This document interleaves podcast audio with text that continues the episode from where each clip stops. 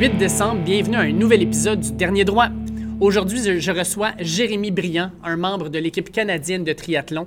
Bien content de le recevoir parce que euh, on va jaser avec lui non seulement de, sa carrière qui l'amène proche d'une sélection pour les Jeux olympiques de Tokyo en 2021, mais aussi pour parler d'entraînement avec lui.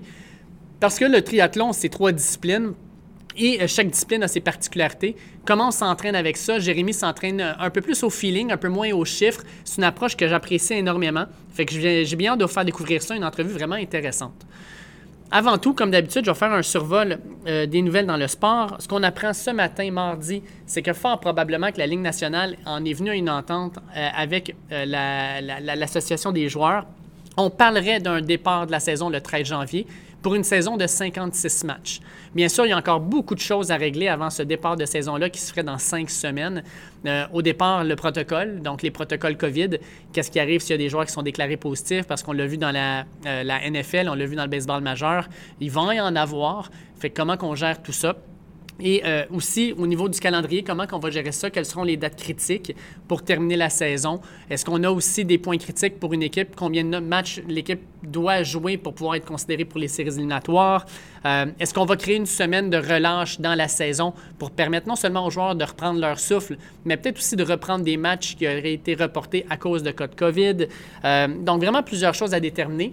Et on veut aussi avoir quelque chose qui se règle rapidement pour permettre aux joueurs internationaux qui sont peut-être dans leur pays de revenir en Amérique du Nord, pour les joueurs qui jouent sur des équipes internationales aussi de revenir, faire la quarantaine de deux semaines, commencer un camp d'entraînement et ensuite faire quelques matchs pré-saison avant de lancer la saison. Mais c'est quand même une bonne nouvelle parce que euh, vaut mieux avoir une saison de 56 matchs de hockey que pas de hockey du tout. Euh, on va aussi voir, je l'espère, une conférence ou une division complètement canadienne, ce qui va créer, je l'espère, des belles rivalités. On va voir des équipes qu'on voit peut-être un peu moins souvent, plus souvent, des joueurs à la, par exemple, Connor McDavid, euh, aussi de façon plus régulière. Fait que je pense que ça va être quelque chose de vraiment le fun à voir. J'ai bien hâte de voir comment aussi la Ligue nationale va gérer une situation qui n'est pas facile, facile, malgré le fait que le vaccin s'en vient. Fait que plusieurs choses très intéressantes à ce niveau-là. À la fin de la semaine, je vais vous lancer aussi un podcast sur la NBA. Euh, la saison recommence le 22 décembre, après une saison morte où il y a eu beaucoup d'échanges, beaucoup de mouvements, beaucoup de, drama, comme on dit. Euh, on va être dans l'épisode que je préfère dans la saison, soit le over-under pour le nombre de victoires, où on détermine avec les cotes établies par Las Vegas euh, quelles seraient, dans le fond, les équipes qui vont surpasser les attentes au niveau des victoires de l'année et celles qui vont euh, sous-performer. Actuellement, je pense que les Bucks de Milwaukee sont l'équipe qui euh, aurait probablement le plus de victoires selon Vegas. Pour une saison de 72 matchs, on leur en prédit, je me rappelle bien, 49 ou 50, ce qui est énorme. Fait qu'on va discuter de tout ça avec mes collègues. C'est un épisode que j'adore faire, un exercice vraiment intéressant et on va vous donner probablement aussi nos offres de paris les plus euh, sécuritaires, les plus intéressantes euh, par rapport à ça. Enfin, euh, semaine prochaine, je vais aussi vous donner un épisode avec un capitaine de voile français qui est venu au Québec en 2016 faire la classique Québec-Saint-Malo. il s'appelle Jules Bonnier. C'est un jeune capitaine qui a été en 2016 le plus jeune capitaine de l'histoire à faire la classique Québec-Saint-Malo à 20 ans et on va discuter de la Vendée Globe. La Vendée Globe, c'est une course complètement folle. On en parle un peu dans les médias ici, mais en France, c'est très gros.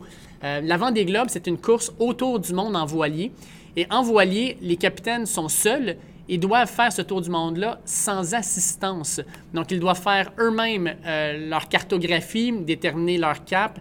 Euh, non seulement ça, mais ils doivent faire les réparation sur leur bateau si nécessaire par eux-mêmes. S'ils ont des blessures ou des maladies, ils doivent se guérir eux-mêmes aussi. c'est vraiment complètement fou. Euh, en 2016, on a eu le record qui a été établi pour la Vendée Globe la plus rapide en 74 jours. Imaginez, 74 jours tout seul sur la mer dans une course, c'est énorme. Et ça se fait à tous les quatre ans. Donc, on est présentement là, dans, la, neuvième édition de la Vendée Globe.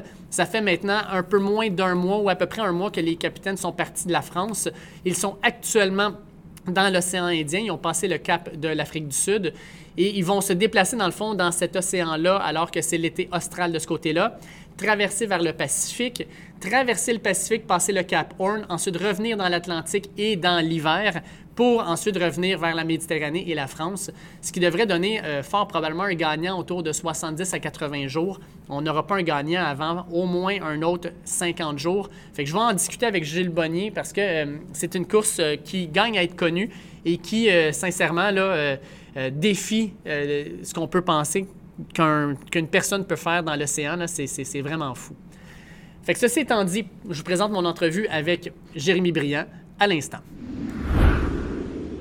Aujourd'hui avec moi, Jérémy Briand, membre de l'équipe canadienne de triathlon. Euh, bien content de lui parler parce que euh, ben, même s'il n'y a pas eu une grosse saison de triathlon, euh, ça reste quand même un sport olympique qui va avoir une équipe canadienne à Tokyo en 2021. Salut Jérémy, comment ça va? Salut, ça va bien David?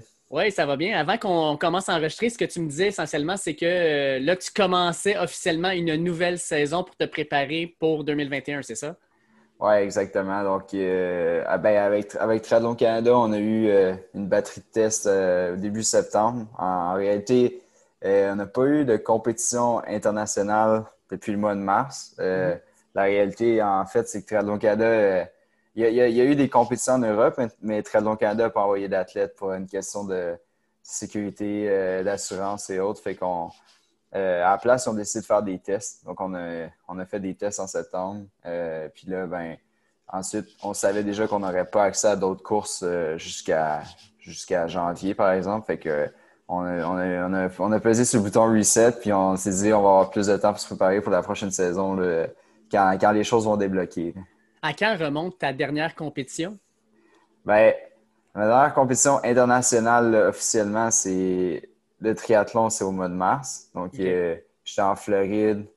Euh, je pense que c'est 2 ou 3 mars. Euh, puis c'était une coupe continentale. puis ensuite, j'étais, moi, j'étais en Floride. J'attendais pour faire une Coupe du Monde, qui était deux semaines après la, la Coupe continentale en question. Puis puis dans le fond, euh, dans la semaine qui a suivi, euh, ça a été déclaré une pandémie. Puis euh, Canada nous ont écrit d'urgence, on dit rentrer au Canada tout de suite. Donc euh, j'étais sur le vol le lendemain, puis tout, tout a été annulé ensuite. Mais, ça a-tu bien été de revenir? Parce que je sais que j'ai parlé à des athlètes qui étaient comme à l'extérieur du pays, puis revenir, ça a été un bordel sans nom. Toi, ça s'est-tu bien fait? Ouais, ben, ça, s'est bien fait, mais j'ai vraiment pas niaisé. Là. la journée que ça a été déclaré une pandémie, dans le fond, on a reçu un courriel pour dire que la course était annulée, mais on a reçu le courriel pendant la nuit. Euh, puis moi, j'étais un peu sénère, j'étais un peu stressé de tout ce qui se passait. Donc, euh, je me suis levé pendant la nuit, j'ai regardé mon téléphone, je pense qu'il était 4 heures du matin. Puis là, j'ai tout de suite, j'ai euh, fait changer mon vol. j'ai pris le vol à 10 heures, puis fait que j'ai embarqué dans l'avion tout de suite. J'ai pacté mes affaires, je suis parti, puis fait que j'ai vraiment pas attendu que, que, ça, que ça se détériore. Il y en a qui ont attendu une semaine, puis là, là c'est là qu'ils ont eu des, un peu plus de, complications. Mais moi, je suis revenu vraiment là, avant même qu'au Québec, ils se mettent à confiner. Fait que ça a été un peu plus facile à, ce mm-hmm. niveau-là. Puis euh, comment tu as vécu ces, annulations-là? Parce que je pense que quand tu es un athlète de pointe, euh, ton objectif, c'est de compétitionner. Tu vis un peu pour l'adrénaline de de, la, ligne de départ, puis le, le, thrill de la victoire ou simplement de, franchir la ligne d'arrivée, tout ça. Puis là, ça fait, on est en novembre, ça fait huit mois finalement que tu n'as pas eu de compétition. Euh, comment tu as vécu, dans le fond, ton printemps, ton été à travers tout ça? Euh, ben, au début, au début, à un c'est c'était un, peu, euh, un peu stressant, un peu. c'est un peu tannant aussi de ne pas savoir ce qui allait se passer. Là, on n'avait pas accès à, à la piscine, mais à part la piscine, ça n'affectait pas vraiment mon entraînement parce que j'étais quand même capable de courir, faire mhm. du vélo. J'étais quand même capable de rester actif à, ce niveau-là, mais, mais on était dans l'attente. Puis là, ça a été un peu un. En fait, en fait je pense qu'à ce moment-là, la question que j'avais le plus en tête, c'était de me, je me demandais quand ça va repartir, euh, est-ce que je vais avoir assez de temps pour me remettre en forme? Parce qu'on savait pas, on n'avait pas accès à des installations d'entraînement et autres. Puis là, ça a été un peu un, je pense que ça a été le cas pour plusieurs athlètes, mais quand ils ont annoncé le, report des Jeux olympiques, ça a été un peu un soulagement parce que là, on, savait qu'on aurait plus de temps. Puis, que, là, je pense qu'on commençait à comprendre aussi que ça allait prendre pas mal plus de temps qu'on pensait. ça, ça, je pense, ça a été la première étape. ensuite, c'est certain qu'on a essayé d'intégrer toutes sortes d'affaires dans l'entraînement pour, pour amener un aspect de motivation. Fait que j'ai fait, j'ai fait une série de courses virtuelles sur Zwift. Zwift, c'est un c'est un. Comme un peu un jeu vidéo, mais dans le fond, tu roules, euh, c'est du vélo stationnaire, mais tu te retrouves à rouler avec euh, du monde qui sont ailleurs dans le monde. Fait qu'il y, y, y, a une série de courses professionnelles euh, qui s'appelle Super League en triathlon, puis mm-hmm. ils ont organisé une série de courses virtuelles. Fait que je faisais partie de ça. C'était tous les jeudis pendant le mois de juin. on, avait, on avait des courses, puis là, je me retrouvais à courir contre des Britanniques, des Australiens, du, du monde qui sont professionnels en triathlon. Fait que ça, ça a été ça a été un aspect euh, motivant pendant, pendant cette période-là. Ensuite, on a eu accès à la piscine. Fait que là, ça, on, remet un peu d'entraînement, on remet un peu de variété. Euh, puis ensuite, euh, comme je disais, il y a eu la série de tests de Triathlon Canada. Puis, puis j'ai eu la chance aussi de faire une course en Ontario. dans le fond, c'est un, il y a un organisme professionnel, ça s'appelle le, Professional Triathlon Organization.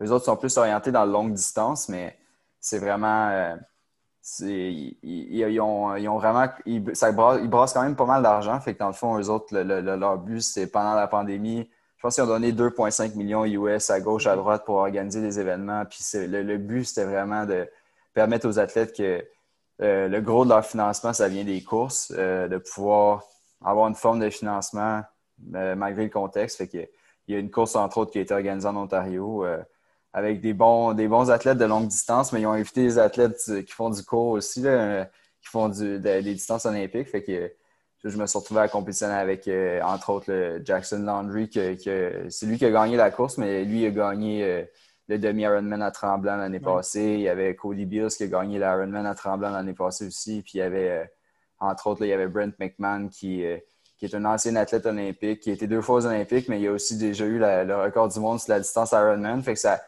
ça amène une autre dynamique parce qu'on les connaît moins, mais c'est des, bons athlètes quand même. Fait que c'était le fun de, compétitionner contre eux aussi. Es-tu devenu comme un maniaque de Strava aussi? Ou... Euh? Ah non, mais Strava, j'ai moi, ben, j'ai été blessé euh, il y a, peut-être en 2016. Moi, j'ai, ma 2016, j'ai pas eu de saison parce que j'ai eu une grosse, une grosse fracture de stress au, au col fémoral. Fait que j'ai pas, j'étais pas capable de courir. Fait que là, Là, j'ai installé Strava, puis euh, j'ai un peu. Euh, j'ai pas, pas tellement aimé l'expérience dans, la mesure où euh, c'est. Moi, moi j'aime ça m'entraîner, mais j'aime pas. J'ai toujours en tête que si tu veux te comparer aux autres, t'es mieux de t'inscrire à une course. c'est un bon point. Ouais. Fait que j'ai déjà eu Strava, mais, mais je l'ai pas utilisé pendant la pandémie. Puis tu sais, tu disais, en Europe, il y avait encore, il y, a, encore des courses. Est-ce qu'à un moment donné, ça t'a passé par la tête de dire cet été, par exemple, euh, ah, regarde, je prends l'avion, je descends en Europe, je vais m'entraîner là, puis euh, je vais pouvoir courser au moins, puis euh, me, comparer à des athlètes contre qui je vais compétitionner éventuellement de toute façon? Ben, pas, ça ne m'a pas vraiment passé par la tête parce que premièrement, c'est que même si j'avais été en Europe, j'aurais pas pu compétitionner parce que la, la réalité, c'est que c'est pas euh, c'est pas juste une question d'assurance personnelle, c'est vraiment une question d'assurance de la, de la Fédé. Fait que, ultimement, c'est Triathlon Canada qui décide. Qui ont, eux autres, qui ont le mot final sur qui, qui va être sa ligne de départ. Puis, même si je m'inscris, si eux décident qu'ils ne mettent pas de Canadien sa ligne de départ, ils ne mettront pas de Canadien sa ligne de départ. Puis, c'était déjà clair dans leur, dans leur communication qu'il n'y aurait pas de Canadien. C'est courses, ces courses ITU euh, pendant, pendant l'été. Fait que fait que d'aller ailleurs ensuite pour m'entraîner, je pense que je, suis resté plus dans le. au, Québec, l'été, on n'a pas vraiment de problème au niveau du climat et autres. Fait que mhm. j'avais tout ce qu'il fallait ici. Fait que non, je pense que ça ne m'est pas vraiment passé par la tête. Puis euh, il n'y a pas si longtemps que ça, en fait, là, euh, quand on a reconnu la, fameuse zone rouge, on a comme refermé toutes les installations d'entraînement. Fait que probablement que les piscines à ce moment-là sont refermées. Puis euh, euh, on avait parlé avec Catherine Savard, puis Catherine Savard a été l'une des pointes de lance, dans le fond, d'un mouvement pour essayer de rouvrir ça, surtout pour les athlètes élites. Euh, toi, dans le fond, quand tout ça a rouvert, est-ce que tu as fait partie justement de ces athlètes élites-là qui ont pu avoir accès à nouveau aux installations? Ben, moi, je fais, je fais déjà mon entraînement, tout, ce qui est préparation physique, donc musculation, euh, je fais déjà ça à, l'Institut national du sport. Donc, quand ça a fermé, l'Institut national du sport a eu un, un passe-droit, si on veut. Ben, pas un passe-droit, mais dans le fond, durant l'été, ils ont, ils, ont, ils, ont, établi des mesures pour montrer qu'ils étaient capables de, de, de contenir le, la, ils, ont, ils, ont, présenté des, mesures avec la santé publique, euh, puis ça faisait l'affaire de la santé publique. Puis quand c'est quand ça, on a été déclaré en zone rouge, l'INS a eu le droit de rester ouvert. Donc, pour moi, ça n'a pas vraiment changé quoi que ce soit, autre que normalement, je nage à Boucherville. Là, on m'a amené, euh, on m'a transféré au stade pendant une période. Puis là, je suis encore au stade en ce moment pour la natation. Euh, peut-être que je vais pouvoir retourner à Boucherville bientôt, peut-être pas, parce que là, en ce moment, je suis comme un, peu entre deux chaises où euh, à l'INS, ils veulent vraiment que si on s'entraîne à l'INS, on fait tout à l'INS. Fait que, fait que en ce moment, c'est ça. Fait que tout, se passe au stade, mais j'ai pas vraiment eu de problème comme avec, euh, avec Catherine Savard. J'ai vu un peu le, développement à ce niveau-là. puis c'est certain que je pense qu'il y a une réalité que les athlètes qui ont leur environnement d'entraînement, puis puis là, ça change un peu leurs habitudes, mais, mais pour moi, ça n'a pas vraiment rien changé euh, au niveau des habitudes parce que je m'entraîne déjà euh, au stade. Puis là, de ce que je comprends, l'INS, c'est pas juste ton endroit d'entraînement, c'est ton endroit de travail aussi. oui, euh, exact. Je disais que tu étais analyste de données. ouais. En, quoi ça consiste ton travail, en fait, à l'Institut national du sport en tant qu'analyste de données? C'est, ça, m'intrigue. ouais, ben, ben, moi, j'ai, fait mon, bac en physique donc en physique théorique là, mm-hmm. à, l'Université McGill.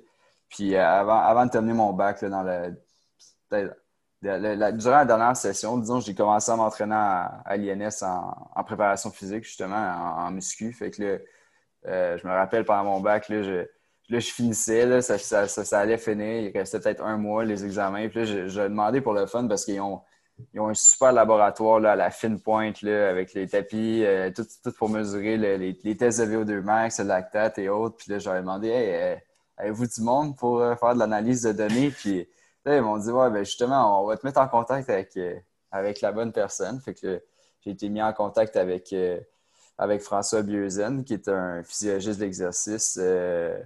puis lui, c'est vraiment une sommité là, au niveau de tout ce qui est stratégie de récupération, le sommeil les, euh, les bains froids, ces affaires-là. Mm-hmm. Donc, il est vraiment. Puis aussi tout ce qui est décalage horaire. Euh, le... Fait que là, dans le fond, j'ai été mis en contact avec lui. Lui, il travaille, euh, il travaille avec passage de vitesse courte piste, entre autres. Fait que j'ai été mis sur un premier projet avec, avec François. Puis, dans le fond, eux autres, autres leur but, c'était d'utiliser mes connaissances en mathématiques, en... parce, parce que j'ai fait physique, mais avec une spécialisation en mathématiques donc en modélisation et autres. Fait que, dans le fond, le but au départ, c'est de prendre les données de passage de vitesse. Euh, eux, autres, ils rendent des données quotidiennes sur leur charge mhm. d'entraînement, euh, leur, euh, ils, répondent à des questionnaires sur leur niveau de sommeil et autres. Fait que, dans le fond, c'est d'utiliser ces données-là pour arriver à faire des prédictions sur, sur leur, risque de blessure, par exemple. Est-ce que tu prends tes données puis tes analyses de même aussi? T'es-tu un gars de chiffres euh, même pour toi? Ben, je suis un gars de chiffres. Euh, je, suis un gars de chiffres, je suis un gars analytique, mais avec mes données, euh, la réalité, c'est que quand tu travailles avec ce genre de. Quand tu fais ce genre d'approche-là, ça prend un volume de données qui est excessivement important. Fait que, mettons, pour les. Puis même avec le passage de vitesse, on a pas on a beaucoup, beaucoup de données. Si, si, je, parle à quelqu'un des données, il va dire Ouais, vous avez énormément de. Ben, quelqu'un qui connaît pas ça va dire Ouais, vous avez beaucoup de données parce que, mettons, dans un fichier Excel, euh, je peux avoir euh, un million de lignes. Euh, mais la réalité, c'est que plus tu as de données, mieux c'est. Puis, puis, juste moi, pour arriver à avoir autant de données que, que le cumulatif de tous les athlètes qui remplissent leurs données, j'arriverai jamais à ça seul. Fait que, à la limite, si s'il fallait que je fasse l'expérience sur moi-même, il faudrait que je prenne aussi des données de d'autres triathlètes puis qu'on s'assure que les données soient, soient compilées de la même façon et autres. Fait que non, euh, je peux pas en ce moment utiliser ces, cette approche-là avec mes données à moi. Mais, euh, mais c'est ça. Mais je, je, travaille là-dessus avec le, le, passage de vitesse courte piste. Fait que ça, c'est ça, c'est le premier projet qui était vraiment. C'est vraiment un projet embryonnaire au début quand j'ai commencé. Euh, puis après, après l'été, ensuite, euh, j'ai reçu un appel de, de Guy Thibault, qui est, euh, qui est directeur de la recherche scientifique. puis là, il m'a invité à travailler sur un autre projet avec lui, qui est plus en lien avec ce que je fais sur une base quotidienne en entraînement. C'est un projet sur l'entraînement par intervalle. Donc, donc j'ai embarqué dans, un deuxième projet avec lui. Fait que là, c'est un autre projet de modélisation mathématique, mais cette fois-ci, on essaie de modéliser un, l'entraînement par intervalle. Donc, on a, un, on a un modèle, disons, en, quatre dimensions où tu c'est tous les paramètres d'une séance. Tu as le nombre de répétitions, la durée de l'intervalle, la durée du repos, puis l'intensité. Fait on essaye de, voir comment, quand les paramètres varient, comment, euh, c'est quoi, mettons, le degré de difficulté de la séance, comment il va varier, c'est quoi l'impact physiologique sur, l'athlète et autres. Fait que, fait que là, ça fait peut-être un an que je travaille sur ces deux projets-là en parallèle. Puis, euh, là, il y, a, une opportunité qui vient de s'ouvrir. Fait que je vais probablement, je vais commencer ma maîtrise probablement en janvier. Euh, sur, l'entraînement par intervalle puis la modélisation de l'entraînement par intervalle. Fait que là, euh, tu es un gars de chiffres. Puis le triathlon, on va se le dire, c'est un des sports où il y a le plus de chiffres. Tu sais, moi, quand, quand je m'entraîne, j'ai toujours mon petit ordinateur sur mon vélo avec euh, le wattage, euh, la, cadence, la vitesse, etc. Puis après ça, quand tu commences à courir, c'est maintenant, il parle de plus en plus de wattage à la course. après ça, tu as, ton temps par minute. Quand tu quand tu quand tu t'entraînes ou quand tu courses, est-ce que dans ta tête, c'est juste des chiffres qui roulent ou en même temps, tu es plus comme sur le feeling à ce moment-là? Euh, ben, je suis quelqu'un, je pense, de très rationnel puis analytique dans la vie de tous les jours en, général. Fait que je suis tout le temps en train d'analyser ce que je fais. Puis c'est certain que les chiffres prennent beaucoup de place, mais, mais euh, dans une course, non. Dans une course, c'est j'ai mes watts sur mon vélo, mais je les regarde à peu près pas. Euh, À un moment donné, donné, tu allé dans une zone, dans une course où, ouais, là, je pense qu'il y a vraiment plus le, feeling, puis le ressenti, puis le, côté émotif qui embarque. Euh, puis même, je pense qu'à l'entraînement, euh, j'ai pris l'habitude de pas. Euh, je pense qu'il y a beaucoup de monde qui utilise beaucoup plus de, fonctionnalités sur leur, sur leur Garmin ou sur leur Polar que, que moi, je peux le faire. Là. Moi, je pense que ma montre ma montre, j'ai besoin de, la durée de l'entraînement. Je regarde de, temps en temps la vitesse, euh, puis des fois la fréquence cardiaque, mais, mais je me limite pas. Je ne vais pas voir autant de paramètres que, que, les, gens, que les gens pourraient penser. Là. Puis, puis euh, les recherches que je fais à Lyonnais, entre autres, ça, tu vois aussi que euh, des fois, oui, le wattage, c'est quelque chose, mais des fois, l'effort perçu à l'entraînement, ça peut être un outil tout aussi intéressant. Puis, euh, euh, des fois, on n'est pas conscientisé à ça, mais s'entraîner au feeling, des fois, c'est aussi bon que, aussi bon que s'entraîner avec le wattage. le Fait que j'ai. Ouais. écoute, je voulais avec, euh, avec toi faire un genre de petit retour sur ta carrière. Ouais. On retourne à six ans. ouais. écoute les Olympiques en 2000. Première année où le, triathlon est une discipline olympique. C'est un Canadien, Simon Whitfield, qui gagne. Puis dans tout ce que je lis sur toi, c'est que ça a été comme un moment marquant. Je me trompe pas? Justement, là, je pense qu'il y, a une couple de semaines ou euh, début septembre, je pense, ça fait ça, a été le 20e anniversaire de, sa victoire. Puis euh, c'est là qu'on voit que je pense que je n'ai pas été le seul qui a été marqué par ça. Puis c'est pas juste ça n'a pas juste mené à, des triathlètes. Je pense entre autres à, Charles Philibert Thibouteau, qui est un mm. coureur, euh, qui lui il dit que c'est vraiment le moment qu'il l'a qui l'a marqué et qui, a dit que ouais, je veux devenir olympien, mais, mais je me je me rappelle plus vraiment de la, la course en tant que telle. Mm. Puis, euh, de, de, mais je sais que je l'ai vu, j'ai vu les moments puis tout. Puis je sais que c'était dans mes, dans mes souvenirs, je sais que c'était particulièrement émotif comme victoire. Puis il était vraiment pas attendu là, puis il a gagné. Puis ça m'a toujours. Euh, ça m'a toujours. moi, ça a été le point de départ, je pense que je me rappelle, je pense. Euh, le lendemain, j'étais dans le cours d'école avec un chandail rouge, puis euh, j'étais Simon Whitfield.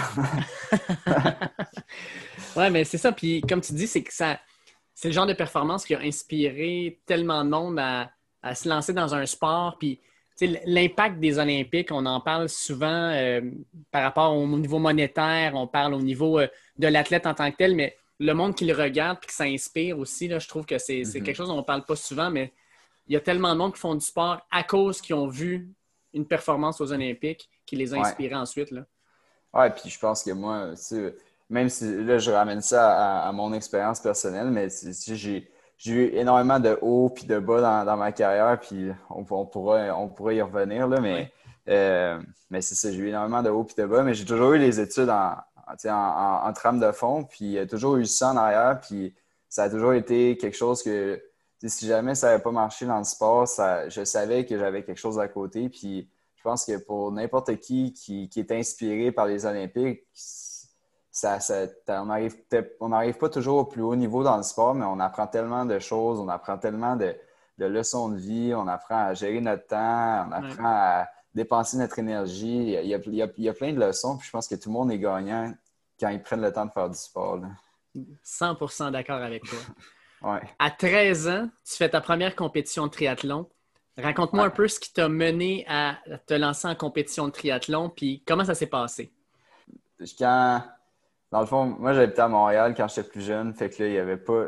Quand j'étais plus jeune, je, je faisais pas énormément de sport. J'étais quelqu'un d'actif, je jouais dehors, euh, je jouais au hockey dans la rue, mais je faisais pas de sport vraiment organisé. Puis ensuite, euh, euh, on habitait à Montréal, puis on a déménagé sur la Rive-Sud parce que mon père a eu il y a eu une job à l'Agence spatiale euh, canadienne. Donc, euh, on est déménagé. L'Agence spatiale canadienne est à Saint-Hubert. On est, déménagé sur la Rive-Sud. Puis là, c'est là que j'ai commencé à jouer au soccer. J'ai commencé à faire de la natation.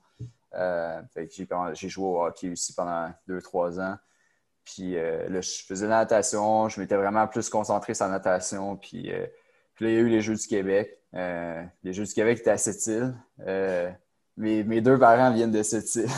Écoute, là, on a dit, bon, ben, puis on, allait souvent à cette île l'été, de toute façon. Là, ah, fait que toi, c'était même pas un thrill, là. Non, mais on allait à cette île voir les grands-parents. Fait que là, on a dit, bon, ben, cette année, on va aller en vacances. Ça va être les Jeux du Québec. fait que, euh, non, fait que c'est ça. Il y, a eu, il y a eu une opportunité. Il y a eu aussi euh, un de mes amis, euh, son père avait une compagnie de vélo, là il avait sa, sa marque dans Schlaga, ça s'appelait ça s'appelle Veloman. Je pense, je pense, je sais pas s'il est encore propriétaire, mais, mais, en tout cas, lui, il m'a donné ma première chance, il m'a donné un vélo. Puis là, ben, je me suis, je suis allé faire les finales régionales, puis ensuite j'ai pu aller aux Jeux du Québec. Puis c'était spécial parce que mes grands-parents étaient là. il y, avait, il y avait des oncles, des tantes. Puis je pense, je pense que mes grands-parents, c'est peut-être la, seule course de triathlon qu'ils ont vu, ils ont vu de leur vie ils n'en ont pas vu d'autres, mais c'est une des premières. Fait que non, c'est une belle expérience. Puis quand tu l'as fait, quand tu as terminé cette course-là, est-ce que tout de suite tu as dit le triathlon, c'est le sport que je veux pratiquer ou à ce moment-là, tu as fait comme ben, c'est une belle expérience, mais je vais continuer de, de, de me patauger dans d'autres sports, puis on verra où ça va m'amener? Non, mais quand j'ai fait cette course-là, je me suis dit, ouais, là, là, je vais faire du triathlon l'été, je vais continuer à faire de la natation l'hiver, mais mais je vais me concentrer, tu je veux faire du triathlon. là, je, savais à partir de là que je voulais faire du triathlon. Puis j'ai, les années après, j'ai continué à faire le circuit provincial. Euh, j'ai continué à courir sur les, les, courses, les Coupes du Québec. Euh, on se promenait un peu dans la province. Mm-hmm. l'été, je faisais ça. L'hiver, je faisais de la natation. Fait que euh, j'ai jamais vraiment arrêté depuis, depuis cet été-là. Puis là, tu montes en grade, en fait, à ce moment-là. 2014, euh, au championnat canadien junior, tu termines deuxième à Magog. Au championnat nord-américain junior à, Sarasota, aux États-Unis, tu termines aussi deuxième. Puis au champion Paname que tu euh, vas faire à Dallas, tu termines aussi deuxième. Fait là, à ce moment-là, c'est plus juste euh, je fais du sport pour me garder en forme. C'est crime, je fais de la compétition, puis je performe, puis je performe contre les meilleurs athlètes de mon sport. Là. Ouais, puis ça, ben, je pense que Là, on est en, en 2014, mais en, 2011, 2012, c'est là que j'ai euh, rencontré euh, mon entraîneur. Puis c'est encore mon entraîneur aujourd'hui. Ça s'appelle Luc Morin. Puis c'est dans, dans, le temps, c'était quelqu'un qui était vraiment super impliqué au niveau de la, la Fédération internationale de triathlon. aujourd'hui, il, est un peu plus. il est rendu au collège militaire, il a travaillé pour McGill, mais aujourd'hui, j'ai encore des c'est encore un entraîneur, mais au moment où je l'ai rencontré, c'est ça, il était impliqué dans tout ce qui est développement du sport euh, en Asie, euh, développement du sport en Europe. Euh, fait que, lui, il avait vraiment une vision de développement à long terme. Donc, quand j'ai commencé avec lui en 2011-2012, c'est ça, je, là, il y a beaucoup d'athlètes juniors. je pense que le, danger, c'est de, s'exciter quand tu es jeune, tu en fais beaucoup, surtout en triathlon. Des fois, faire beaucoup de volume à la course, beaucoup de volume c'est beaucoup d'heures d'entraînement. Quand tu fais ça jeune, ça ne pardonne pas vraiment plus tard dans la carrière. Fait que il y a vraiment une approche de développement à long terme. Fait que mes premières années junior, j'étais vraiment là pour apprendre. Euh, je faisais quelques courses nationales ici et là, mais, mais c'était vraiment des expériences plus, euh, limité, disons, de Mhm. deux, trois courses par saison. Puis euh, je faisais un peu d'athlétisme, un peu de cross-country. Je touchais un peu à tout. Puis la, la, la troisième saison, euh, j'étais allé faire une- il, y avait, il y avait un circuit de course nationale euh, au niveau junior. Puis ça n'existe plus vraiment, mais je pense qu'il il essaye tranquillement de remettre ces- ce circuit-là parce que ça a vraiment aidé au niveau du développement du, du triathlon au Canada. Mais euh, il y avait un circuit de, de course comme ça. Puis moi, j'étais allé en- faire une course à Edmonton. Puis je l'avais gagné euh, cette année-là. La troisième année, fait que ça, on est en 2013. Fait que ça, ça m'a ouvert des portes en 2014 pour aller, pour aller faire des plus grosses compétitions. Le championnat nord-américain, le championnat panaméricain, euh, les championnats canadiens. Puis, euh, puis en parallèle, je faisais du cross-country, je faisais de l'athlétisme, puis j'avais quand même des bonnes performances à ce niveau-là, mais... Ben, je, voulais, je voulais y venir Ouais, parce que ouais.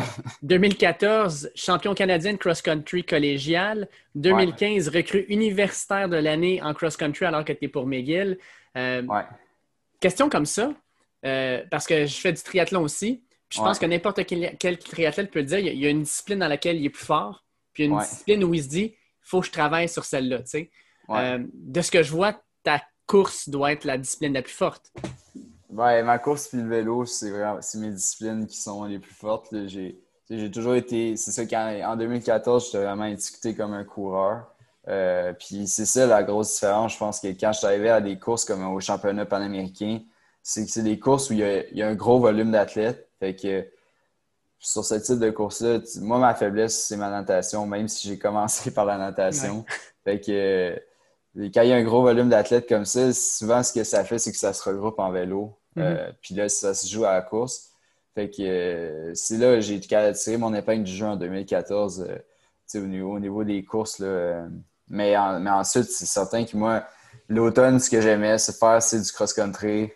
Souvent, à l'automne, je faisais beaucoup de courses, euh, beaucoup de natation, mais, mais le vélo, je le rangeais pendant l'automne. Puis je me concentrais sur le cross-country. Puis c'est à ce temps-ci de l'année, c'est c'est quand il fait froid, quand il commence à faire froid, quand le, le gazon est humide, c'est de la boue, puis tout. là, quand je vais courir dehors, je me dis, c'est toujours les souvenirs de la, de la saison de cross-country qui, Ouais. qui, qui refont surface. Mais c'est ça, j'ai toujours été un peu étiqueté comme un coureur, mais, mais je- mon vélo est rendu euh, relativement fort. Mais pense que quand tu arrives au niveau international, ou là où je suis, au niveau des Coupes du Monde, euh, au niveau des, euh, des, des, des- des, euh, Coupes ben, surtout des Coupes du Monde, je pense que la première Coupe du Monde, c'est un peu une claque d'en face où là, tu réalises que tu peux pas avoir de faiblesse, il faut vraiment que tu sois fort dans les trois.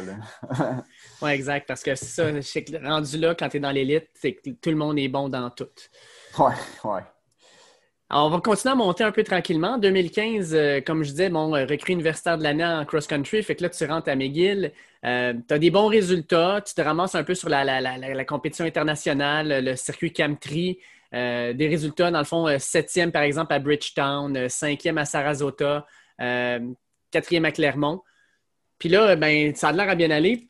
Puis là, tu arrives à 2016. Puis là, 2016, ce que tu vois, c'est euh, aucune compétition en raison d'une blessure. Puis tu en as parlé tantôt, une fracture de stress. Euh, Explique-moi un peu comment la, la- la- la blessure est arrivée. Puis euh, fort probablement qu'en tant qu'athlète, quand tu as une blessure comme ça, puis surtout des fractures de stress, là, tout ce qu'on entend, c'est que c'est des- c'est plus le fun d'avoir une vraie fracture qu'une fracture de stress parce que c'est beaucoup plus rapide à guérir. Ouais. Ça a dû être long comme processus pour revenir, puis avant de recommencer à, à, dans le fond, à faire ton sport comme tu le faisais avant, non? Ouais. Ben, pour, euh, pour, pour, euh, pour arriver à ça, je pense qu'il faut revenir en 2014 où là, la- la- là c'est ma dernière année junior, puis la saison, elle se termine avec les championnats du monde junior, puis j'ai fini 11e. Mhm. que c'est un résultat pour moi, c'était prometteur pour la suite. On avait fini, on était trois Canadiens. Il y en avait un qui avait fini cinquième, l'autre dixième, moi onzième. Fait qu'on avait vraiment. Ça avait été le meilleur résultat chez les juniors au Canada. euh, Puis à ce jour, il y en a qui ont fait des podiums, mais cumulatif sur une équipe comme ça, c'était le meilleur résultat. Puis c'est encore le meilleur résultat.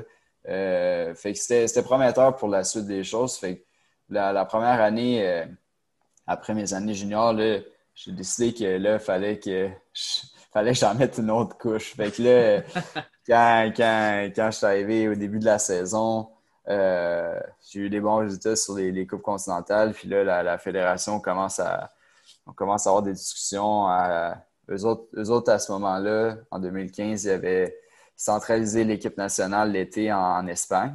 avec, il y avait un, entraîneur australien qui était l'entraîneur de l'équipe nationale, mais qui était aussi l'entraîneur de, de Gwen Jorgensen, puis de, beaucoup d'athlètes australiens qui étaient sur le circuit des séries mondiales. Fait que, en 2015, on m'invite à aller m'entraîner avec eux. Fait que moi, là, à ce moment-là, j'y vais. Tout, tout, tout, va bien. Puis, puis à ce moment-là, pour aller m'entraîner avec cet entraîneur-là euh, en Australie, je délaisse tout le, le, mon entraîneur actuel. J'ai comme coupé les ponts à ce moment-là. Puis je suis allé en Australie. Puis, euh, là, c'est ça. Donc, ça a été une expérience. L'été 2015, pendant trois mois, j'ai été en Espagne. Euh, j'avais 19 ans, j'étais jeune, j'étais un peu naïf à ce moment-là. Fait que je, vais là, j'embarque dans l'environnement d'entraînement. Euh, puis là, c'est là que tu apprends à côtoyer des athlètes comme Gwen Jorgensen. J'ai passé trois mois avec. Puis l'année d'après, c'est elle qui a gagné les Jeux. Fait que je pense que en rétrospective, ça a été un été, euh, ça a été dur parce que au niveau de l'entraînement, je n'étais pas prêt à faire cette marche-là. Puis quand, quand je suis revenu euh, à la fin de l'été, j'avais eu, pas eu de résultats. Parce que mes résultats, je les ai eus en début de saison en 2015. Une fois que je suis arrivé en Europe, j'ai pas eu de résultats. Ça a mal été. Euh, je suis revenu brûlé. Euh, euh, quand, j'ai vu les médecins à l'INS, on m'a dit que j'étais en, surentraînement, que là, il fallait que je prenne une pause. Puis, psychologiquement, j'avais besoin d'une pause. Je ne voulais plus rien savoir du triathlon à ce moment-là. Est-ce qu'à 19 ans, tu as, comme un peu l'idée d'être invincible, tu te fais dire ton corps est, surentraîné, tu te dis, crème, j'ai 19 ans, tu sais? ouais, mais ce qui arrive aussi, c'est que mon entraîneur, comme je disais, il avait une vision du développement à long terme. Donc, euh, il a toujours été là à, me choquer quand j'essayais d'en faire trop. Là, tu vas de l'autre bord, tu as les athlètes qui, autres, les autres, ils sont là, ils sont au, plus haut niveau. Toi, tu es, en dessous, tu es plus jeune tu veux les suivre, mais il n'y a personne qui est là pour te, retenir. Il n'y a personne qui va te dire que tu peux pas faire ça. Mhm. Tu as besoin d'un peu plus d'indépendance, tu as besoin d'un peu plus d'autonomie. Puis ces décisions-là, c'est là que je me rends compte que pendant toutes ces années-là, mon entraîneur faisait bien sa job de, de, faire du. de ne pas m'en faire faire trop. De, tirer ses rênes un peu. Là. Exact. Puis là, j'arrive là, euh, j'en ai trop fait, puis, puis c'est ça. Quand je suis revenu euh, en 2015, euh, là, je commençais à l'université, mais je voulais plus rien savoir du triathlon, fait que j'ai décidé, OK, je vais me concentrer sur la course à pied. fait que il y, avait... Je suis rentré à McGill en partie avant, avant, avant de revenir en Europe, c'était déjà décidé que j'allais aller à McGill, puis j'avais une bourse pour, pour faire partie de l'équipe de cross-country. Fait que là, J'étais allé, euh, allé, dans l'équipe. Euh, on a eu une première saison, c'était génial. Je pense que l'équipe l'équipe à McGill, les gars, on était là, on avait une équipe forte. Euh, il y avait l'Université Laval qui était la, meilleure équipe au Québec, mais on avait une bonne équipe. On pouvait, on pouvait compétitionner un peu avec eux. C'est la seule année où on a pu compétitionner un peu avec eux. Ensuite, les autres années à l'université, c'était une autre histoire, mais cette année-là, on a pu compétitionner avec eux. Puis j'ai eu une bonne saison de cross-country. Euh, j'ai eu le cas de récupérer psychologiquement. Euh, physiquement aussi, je me sentais bien. Fait j'ai été recru de l'année sur le circuit euh, québécois, le circuit national de cross-country universitaire. Puis, puis en équipe, on a fini dixième au championnat canadien universitaire de, cross-country. Puis, puis là, c'est là que je me commence à me dire, bon, ben, là, ça va pas si mal. Je pense que je vais peut-être, je commence à penser à revenir en triathlon. Puis les choses commencent à se replacer tranquillement. Euh, puis là, pendant l'hiver, euh, il y a une saison d'athlétisme à l'intérieur. Il y a une piste à McGill, euh, il y a des courses aux États-Unis et autres. Fait que je commence, à, je commence, par, je commence par ça. Puis, puis au début d'une semaine d'entraînement, je commence à avoir mal un peu à hanche. Puis je sais pas trop ce qui se passe. Puis je sais pas trop. je me dis, ah, c'est pas grave parce que j'ai déjà eu des douleurs dans, dans, ces régions-là. Tu vas voir le physio, tu vas voir le chiro tu as un traitement puis ça passe, mais là, à la fin de la semaine, ça passe pas. Puis j'ai une compétition, c'est une, des grosses compétitions intérieures à McGill, c'est le Team Challenge qui appelle. Puis euh, fait que là, je vais là, je fais mon 3000 mètres, je fais mon meilleur temps. Euh, mais le lendemain, je suis pas capable de sortir du lit parce que j'ai trop, trop mal à la hanche. Fait que là, non, je, savais pas ce que j'avais parce que ça a pris à peu près un mois où je boitais. J'essayais de recommencer à courir, puis non, ça faisait trop mal. C'est quasiment comme si je revenais à cause départ. Fait que là, maintenant, on me dit, bon, ben, va passer un IRM, va voir, essaie de voir ce qu'il y a avec la hanche. Euh. Fait que je vais passer un IRM, puis là, ils me disent, euh, ils me disent, t'as une fracture de stress, puis habituellement, une fracture de stress, c'est vrai que c'est pire qu'une fracture normale, parce que ce qui arrive, c'est qu'il y a de l'inflammation, que tout, tout le il y a une pellicule autour de l'os qui se trouve à être euh, inflammée, puis mhm. euh, ça prend plus de temps à guérir, mais habituellement, ça prend six semaines, puis c'est pas, c'est pas, euh, c'est des blessures comme coureur, on est habitué d'entendre, on sait que ça prend du temps, mais, mais c'est jamais, c'est grave, mais c'est jamais comme la fin du monde, mais là, quand, quand ils ont vu l'IRM, moi, ils m'ont dit, ils m'ont appelé, puis là, ils m'ont dit demain, il faut absolument que tu vois un médecin à l'INS. Fait que là, je vais à l'INS le lendemain. Puis là, l'INS me dit bon, ben, cette fracture-là, c'est une fracture à haut risque. C'est une des premières fois qu'on voit ça. Euh, fait que là, ils, disent on ne sait pas comment dealer avec ça. Fait qu'on t'envoie en orthopédie. c'est pas rassurant, ça, comme athlète, quand, le médecin dit on ne sait pas comment dealer avec ça. Là. C'est parce que c'est une fracture à haut risque. Fait dans le col fémoral, ce qui arrive, c'est qu'il y a beaucoup de vaisseaux sanguins, il y a beaucoup de. Il y a, beaucoup de vaisseaux sanguins, il y a beaucoup de. C'est une, région un peu fragile. Puis euh, si ça casse, il faut qu'ils mettent des plaques. Puis s'ils mettent des plaques, ils vissent dans une région qui est. Euh, qui est un peu, euh, comme je dis, il y, a beaucoup de, il y a beaucoup de circulation. Puis souvent, ce qui arrive, c'est que ça nécrose. Puis ensuite, il faut qu'ils mettent une tête, une tête du fémur artificielle. Fait que l'orthopédiste, quand il a vu ça, il a dit là, tu. Là, c'est ça, quand je rentrais à l'INS, je suis rentré en marchant, puis je suis ressorti en béquille. Et euh, là, euh, l'orthopédiste, il a dit non, là, il faut pas que ça bouge. Fait que pendant deux mois, tu restes en béquille. On se revoit dans deux mois. Puis, euh, puis on voit si ça guérit ou pas. Puis on prend une décision s'il faut qu'on t'opère ou pas. Fait que puis l'opération, il me disait en gros, l'opération, ça veut dire que des bonnes chances que tu cours plus. Là. Fait que fait que là, je suis resté, euh, je suis resté en béquille pendant deux mois. Euh, ça a été, ça a été long, là, mais il y avait une coupe de privilèges avec ça. J'avais, une fillette d'handicapé, puis je pouvais aller me parquer à côté des, à côté des buildings où il y avait mes cours à l'université. Mais, euh, mais ça a été long, ça a été dur. Je pense que ça a été une des périodes, une des périodes les plus dures. Ouais, ça doit, effectivement. Fait que finalement, tu t'en sors sans opération. Ouais. Puis 2017, euh, euh, ben, tu te retrouves à recommencer à faire du triathlon. Tu reviens sur euh,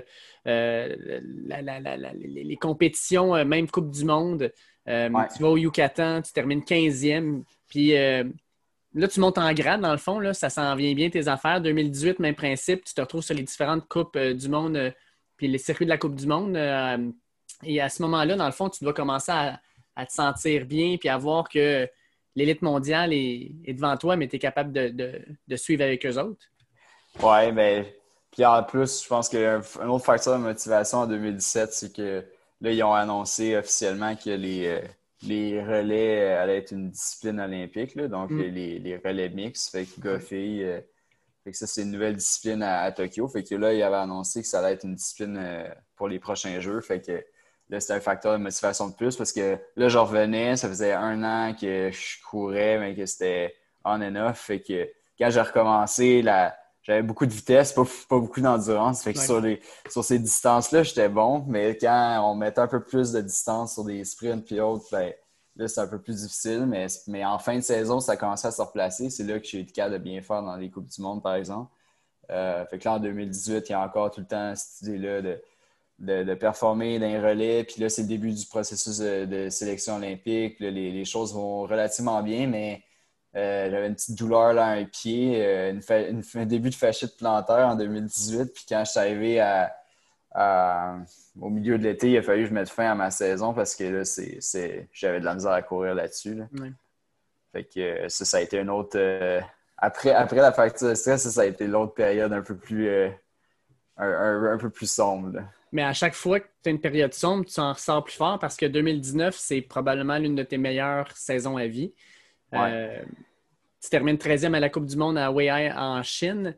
Puis surtout, euh, tu gagnes les championnats canadiens.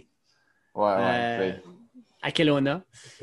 grosse victoire. À ce moment-là, tu, te dis je, suis le champion canadien. Je suis, je suis le meilleur triathlète au Canada. Est-ce que cette victoire-là, pour toi, c'était comme un. pas juste une validation, mais aussi une porte, une porte d'entrée vers les Olympiques?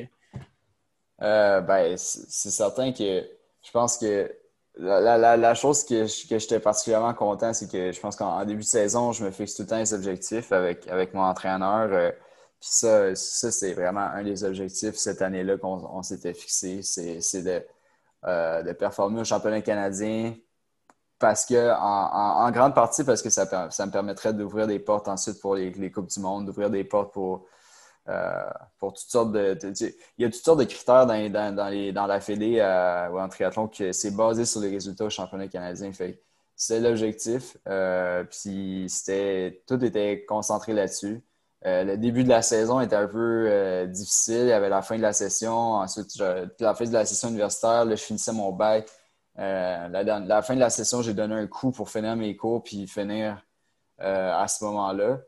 Puis ensuite, il y a eu un, build-up dans ma forme pendant l'été. Puis quand je suis arrivé au championnat canadien, on dirait que tous les pions, ben, ben, il y a eu la course à Montréal la semaine avant où là, j'ai fini mhm. quatrième. Là, je, savais, je savais que j'étais en forme. ça m'a mis en confiance d'arriver quatrième, d'avoir vraiment une grosse course à pied.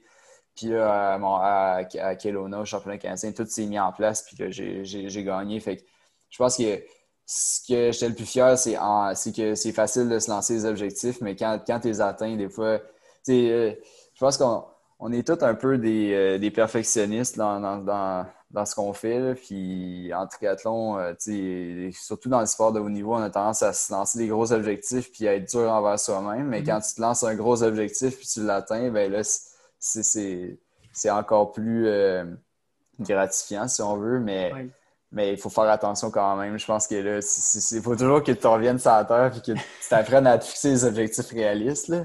Mais, mais non, ça, je pense que euh, j'étais particulièrement fier. Puis de revenir aussi de, de, de, blessures, même si j'essaie vraiment de mettre ça de côté puis d'arrêter de. Je, je veux vraiment pas m'identifier comme l'athlète qui a été blessé. Puis que, je mm-hmm. pense que c'est du passé. Puis aujourd'hui, j'ai été capable de mettre ça derrière, puis j'ai été capable de corriger ces problèmes-là, puis de comprendre qu'est-ce qui a mené à ça, puis de, faire en sorte que ça ne se reproduise plus.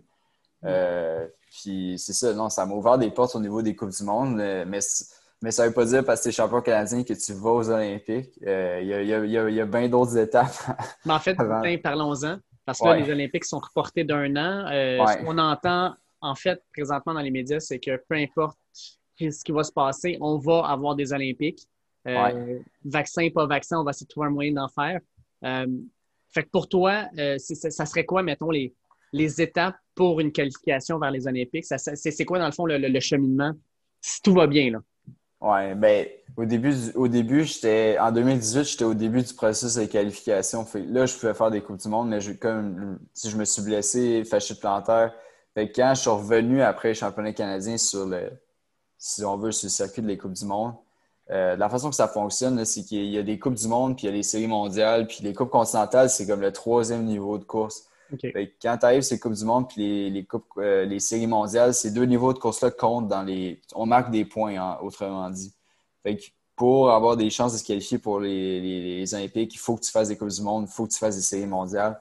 Puis en revenant à fin 2019 sur le circuit de la Coupe du Monde, je, travaillais un peu sur le tort dans le, dans le processus de sélection. Euh, la façon que ça fonctionne, c'est que les pays vont sélectionner, vont, qualifier des, places, euh, entre autres avec les relais, puis entre autres avec le classement des athlètes sur le classement olympique. Puis ensuite, ensuite, ils peuvent mettre qui ils veulent sur les places qui vont être, euh, qui vont être sélectionnées. Fait que, mettons, même, mais, mais la, la, condition, c'est qu'il faut que, faut que l'athlète qu'ils mettent soit absolument dans le top 140 euh, du classement olympique.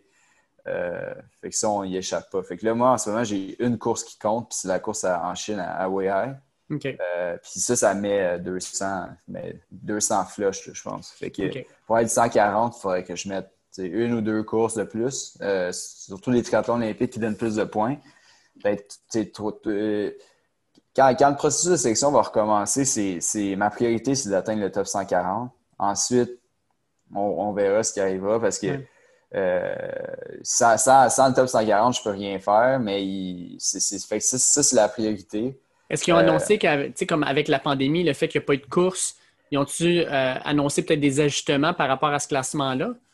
En ce, moment, le, en ce moment, le classement il est gelé à cause de la pandémie. Fait qu'il n'y a, rien qui bouge. Il y a des courses. Il y a eu des courses en Europe, mais ils ont appelé ça les championnats du monde. Mais il n'y a pas de points qui ont été donnés. Euh, fait que depuis mars l'année passée, ben, depuis mars 2020, le classement est gelé, il n'y a pas de points qui se donnent. Puis en ce moment, on ne sait pas quand est-ce que le classement va reprendre. On ne sait pas euh, que, quand est-ce. Habituellement, le, processus de sélection se termine au mois de mai. Euh, puis c'est au Japon là, que c'est supposé se finir l'année passée. Puis on n'a aucune idée euh, quand est-ce que ça va se finir. On n'a aucune idée si, étant donné, étant donné les circonstances, s'ils vont être un peu plus laxistes sur le, top 140, on ne sait pas. On est un peu dans le néant. Là. Bon. Ben, écoute, euh, la première chose qu'on va te souhaiter, c'est de pouvoir commencer à compétitionner dans les prochains mois. Euh, ça serait déjà un gros point positif malgré tout ce qui se passe. Là. Ouais. Euh, ben, après ça, ça va être peut-être effectivement, si tu recommences à compétitionner, de pouvoir te classer dans ce top 140-là pour te donner au moins une chance de, réaliser, dans le fond, ce, rêve-là. Oui, oui, mais je, puis je pense que c'est pas la, la... Tokyo, c'est pas la fin en soi. Là. Je pense que euh, Canada aussi, il me voit pour, comme un bel espoir pour Paris. Fait que euh, si ça arrive Tokyo, tant mieux. Sinon, ben, il va y avoir, avoir d'autres opportunités. Exact. Hey, euh, Jérémy, ça a été vraiment un plaisir de, faire une entrevue avec toi. Oui, c'est un plaisir pour moi. Espérons qu'on va avoir l'occasion de se reparler alors que tu auras fait une coupe de course puis qu'on va pouvoir jaser un peu de ce qui s'est passé à ce moment-là. Oui, absolument. Fait que, attention à toi puis on se reparle bientôt. Parfait, là. Merci. Un gros merci à Jérémy Briand pour l'entrevue. Euh, on va lui souhaiter, comme on dit à la fin de l'entrevue, une saison 2021 qui va être plus intéressante euh, au niveau des compétitions puis qui va lui permettre de montrer euh, toute l'étendue de son talent. Comme d'habitude, je vous invite à partager les épisodes du Dernier Droit sur les plateformes que vous utilisez, que ce soit Apple Podcast, Google Podcast, Spotify, Google Podcast Addict plutôt. Euh, on est pas mal disponible partout. Fait non seulement partagez, mais notez-nous, euh, suivez-nous et euh, laissez-nous des commentaires. Ça nous fait toujours plaisir de vous lire. Ensuite, suivez-nous sur les réseaux sociaux, at Dernier Droit, euh, sur Facebook, Twitter ou Instagram. On va non seulement mettre les nouvelles sur les, nouvelles, euh, les nouveaux épisodes du podcast, mais aussi sur nos différentes apparitions sur la page at Football QC de la Zone Blitz pour parler NFL NCAA. Pour les fans de football, c'est un incontournable. Et aussi à la radio, au 91.9 à 15h50 les jeudis après-midi dans le club à langue d'eau où on parle NFL et NCAA ainsi qu'au Tailgate avec Charles-André Marchand le dimanche à 11h15 pour parler des matchs de la semaine dans la NCAA. Sur ce, je vous souhaite de passer une bonne semaine, faites attention à vous autres et on se reparle plus tard cette semaine. Ciao!